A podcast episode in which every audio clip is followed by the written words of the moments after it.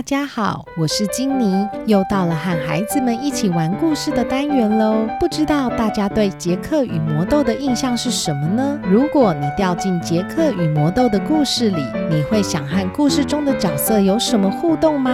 我们这次加入了作曲家格里格的作品《山魔王的宫殿》，这首曲子很有紧张的气氛哟。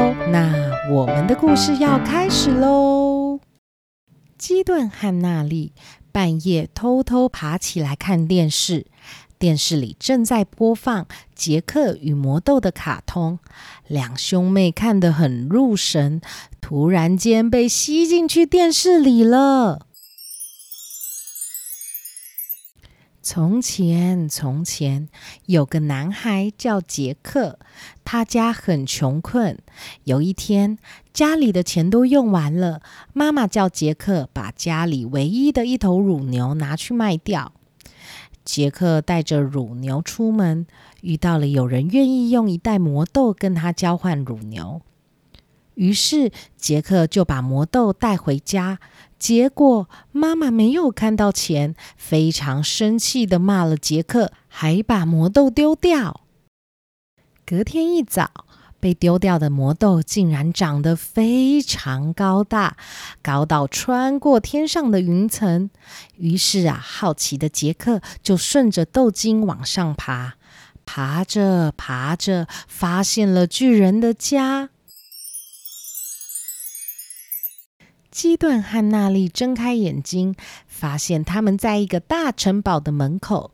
这时，有位太太开门，看到他们，说：“太好啦，你们终于来了，赶快进来呀！”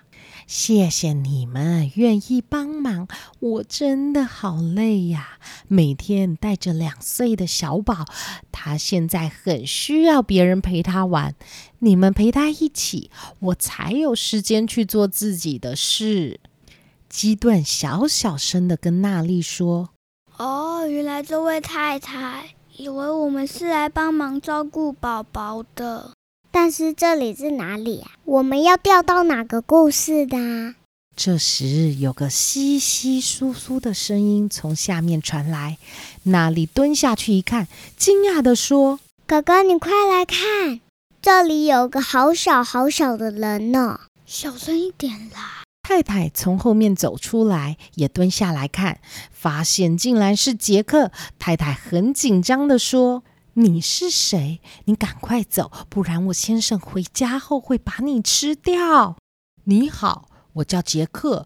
我看到魔豆长得这么大，所以才爬上来的。啊，是杰克与魔豆。突然，他们听到沉重的脚步声从门外传来，赶快把它藏起来。我先生回来了。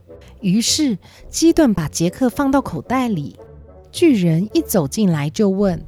他们是你请来照顾小宝的吗？嗯，对呀。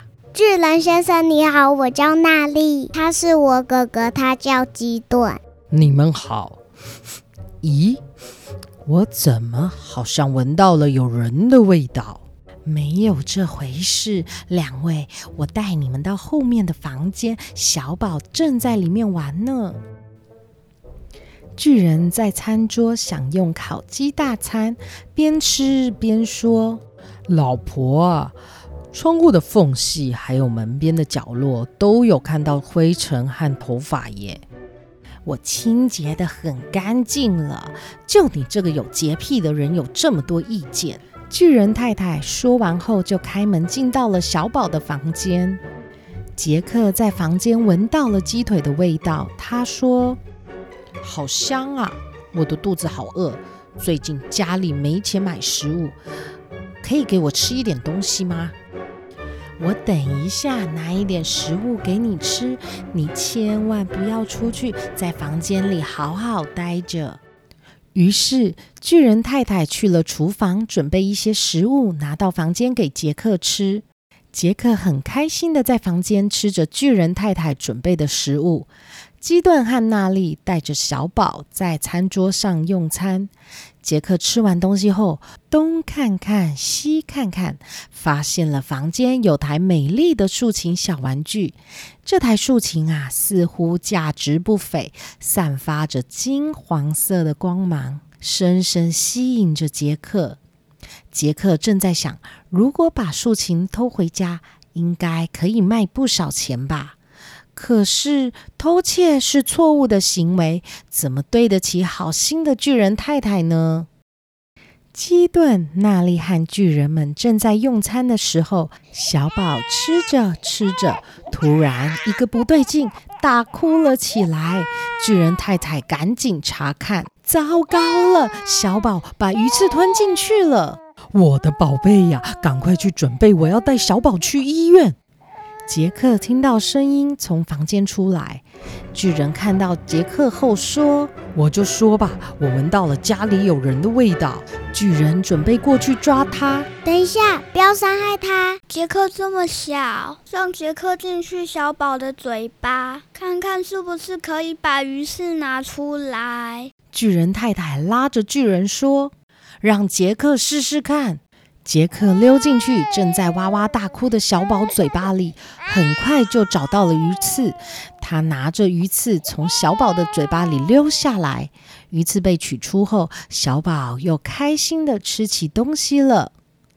基顿和娜丽在一旁拍手叫好，真的是太谢谢你了。还好有杰克，巨人先生，你不要把杰克吃掉。你刚刚吃了很多肉了，不用吃人也能活得好好的吧？杰克这么小，反而可以帮忙做很多事。对耶，我们家有灰尘的小细缝，都可以请杰克进去帮忙清干净，这样也不错。巨人对杰克说。谢谢你救了我的宝贝。还有一件事情想请你帮忙。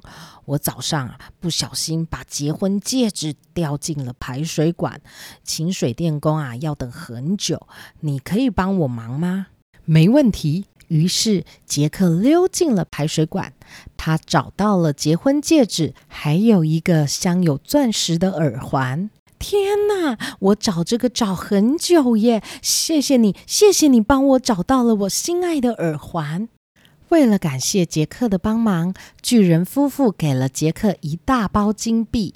这包金币可以让杰克家里好一阵子都不用为钱而烦恼哦。杰克也不再对竖琴抱有偷窃的念头。基顿和娜丽从电视里弹了出来。两人翻开故事书，发现巨人因为自己的洁癖而请了杰克固定到他家做清洁。每次的清洁，杰克都会得到一小袋金币，也因此改善了生活。故事说完喽，改编后的故事好玩吗？欢迎订阅并留言告诉我，你还想听哪个童话故事的改编哦。我是金妮，我是基顿，我是娜丽，我们下次见。